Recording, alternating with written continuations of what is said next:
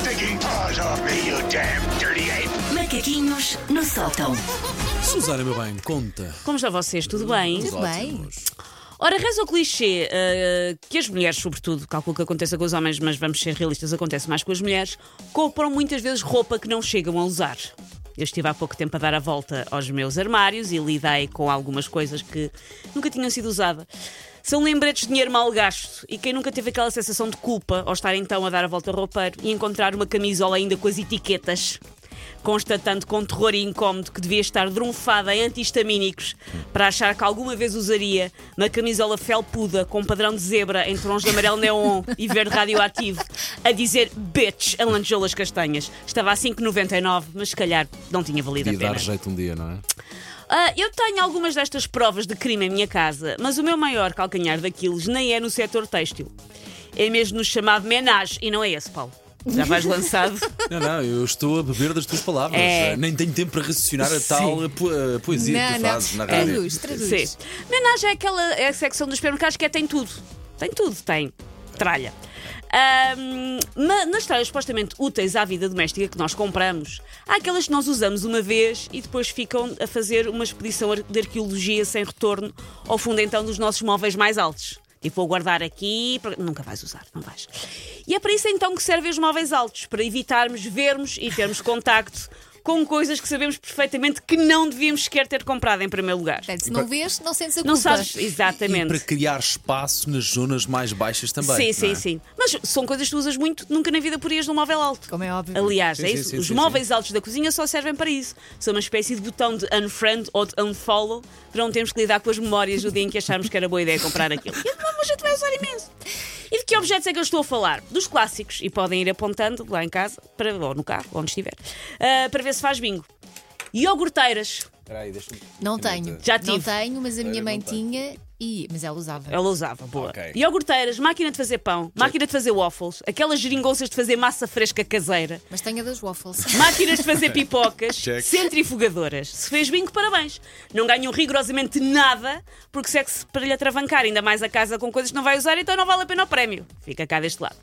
Já sei que algumas pessoas estão a pensar, ah, eu até uso, eu tenho uma ou duas coisas dessa lista e uso. Usar tão poucas vezes que podem ser contabilizadas pela passagem do cometa Halley, que recorda é aquele que passa uma vez a cada 76 anos, não está bem a valer. Ora, experimentem tentar recordar-se da última vez que fizeram waffles para o lanche Nunca.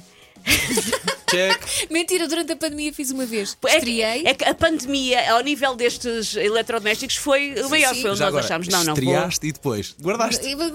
Aí está. Até porque não é saudável, não é? Pois é, Claro. por isso mesmo, é por isso.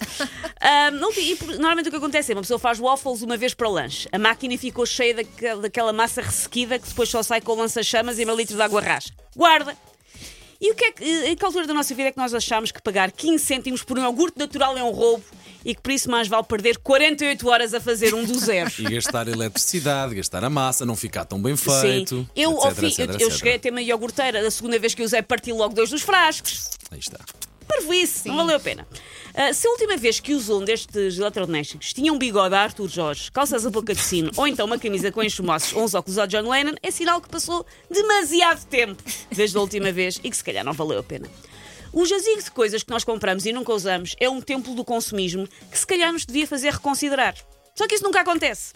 Quem tem uma crepeira vai ter uma máquina de fazer hot dogs. Quando encontrar no folheto da semana a preço incrível, pensar, isto dá imenso. A minha avó tinha máquinas destas de fazer tudo. tudo Claro. que quando a minha avó faleceu e nós estávamos a esvaziar a casa dela, eu fiquei com muitas coisas que eram da cozinha da minha avó. E era um jogo do empurra de, de certeza que tu não queres, porque esta máquina, a minha avó tinha inclusive uma máquina que fazia waffles diretamente num pauzinho.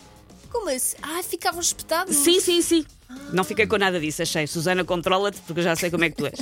Por isso, eu acho que o truque para quem ah, tem demasiadas destas, destes gadgets de cozinha depois não, há, não usam é chamar-lhe coleção.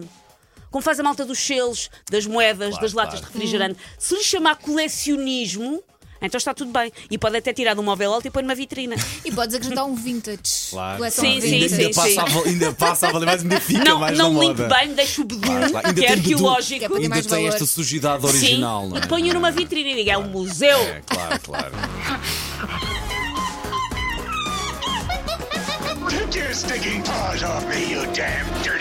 Macaquinhos no sótão.